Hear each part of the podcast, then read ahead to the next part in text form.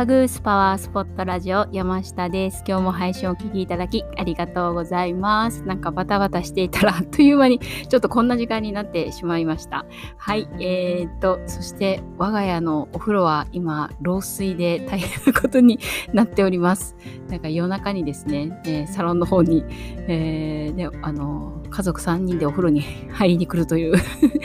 感じで、えー、なんか連休中過ごしておりました。はい、なんか今日はなんか治って久しぶりにお家でお風呂入れるかなとかちょっと期待しています。はい。ということで、あの、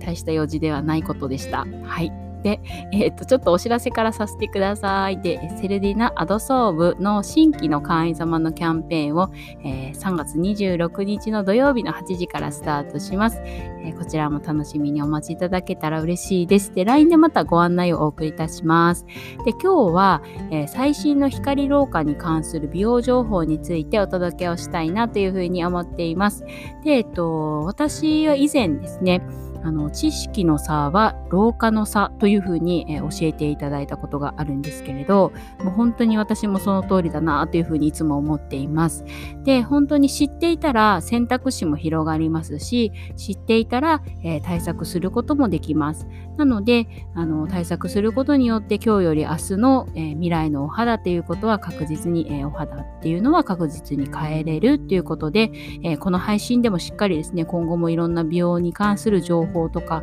えー、知識っていうのをお届けして、えー、皆様の老化っていうのを一日でも送らせていきたいなというふうに思っています。はい、ということで始めていきましょう。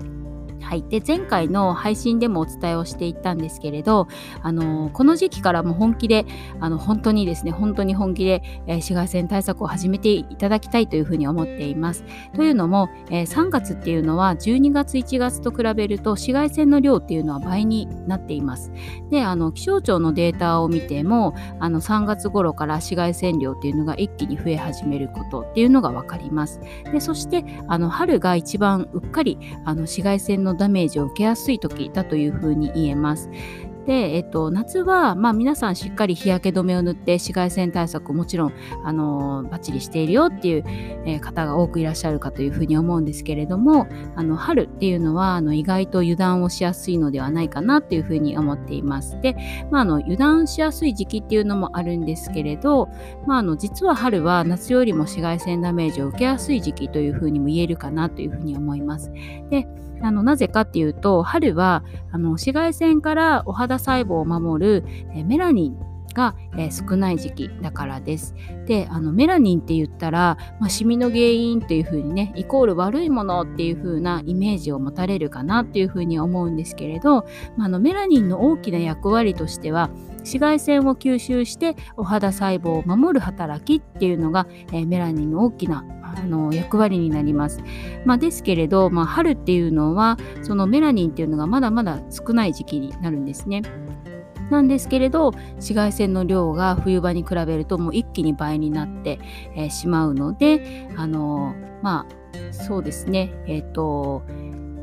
敵が多いのに、まあ、戦ってくれる兵士の数がもう全然少ないっていう風な感じで、わーみたいな、紫外線が来た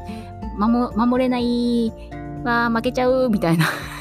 感じで、はい、ななってしまうので、なので、えー、意識してですね、より意識して春は、えー、日焼け止めによってお肌をあの紫外線から守ってあげる必要っていうのがあります。もうお肌自体が防御力が低いのでですね、日焼け止めをしっかり使っていただくっていうことがポイントとなります。で、まあ、お肌の老化の原因っていうのは約8割が紫外線による光老化っていうのね、原因だというふうにも言われています。はい。で、えー、っと、またですね、近年、あの紫外線だけではなくって、えー、ブルーライト、まあ、パソコンとかスマホから出ているブルーライトでそれから太陽光に含まれている近赤外線っていうのもお肌の老化に、えー、より深刻なダメージを与えるということが分かってきています。で、あの太陽光に含まれている近赤外線っていうのの量はあの、まあ、シワの原因となると言われている UVA 波の4.8倍も実はあるということででそしてさらに3倍以上もあの神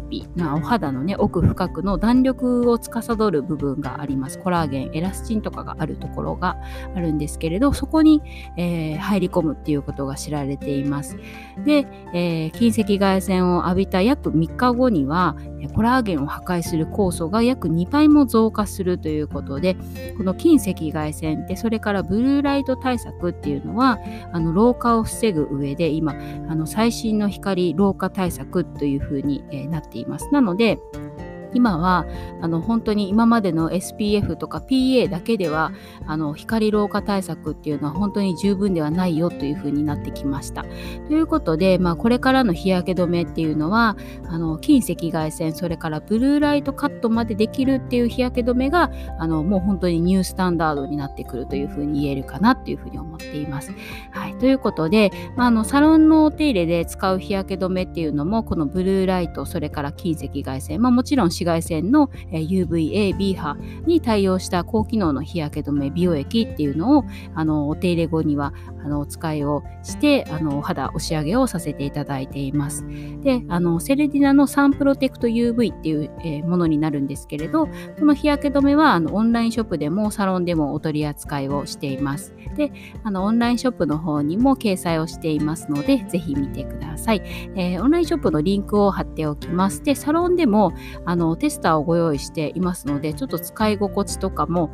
あのお試しいただけたらなというふうに思います。あのすっごいトロトロのあの美容液仕様の日焼け止めになるんですけれど使い心地も伸びもすごく良くて白浮きしにくいっていうのもありますしあとあのシリコンがあの全く入っていない珍しい、日焼け止めになります。はい、で、まあ、シリコンっていうのも皮脂正常な皮脂とか汗の分泌をあの阻害する可能性があるというふうにも言われていますのでこのシリコンもあのフリーになっています。でもちろん紫外線の吸収剤とかも、えー、使っていないものになります。はい、ということで、えー、ぜひこの3つの老化の原因となる光対策をしてくれる日焼け止めっていうのを、あのー自由にですね、あのサロンに来られた際にはお試しいただけたらなというふうに思っています。で、えっ、と、今、まあ、お使いのあの日焼け止めであったとしても今月からぜひぜひですね、えー、紫外線対策を、えー、強化してお肌の老化っていうのをどんどん遅らせていきましょう。はい。ということで今日の配信が少しでもあなたのお役に立てたら嬉しいです。では、えー、次もお耳にかかれることを楽しみにしています。いつもありがとうございます。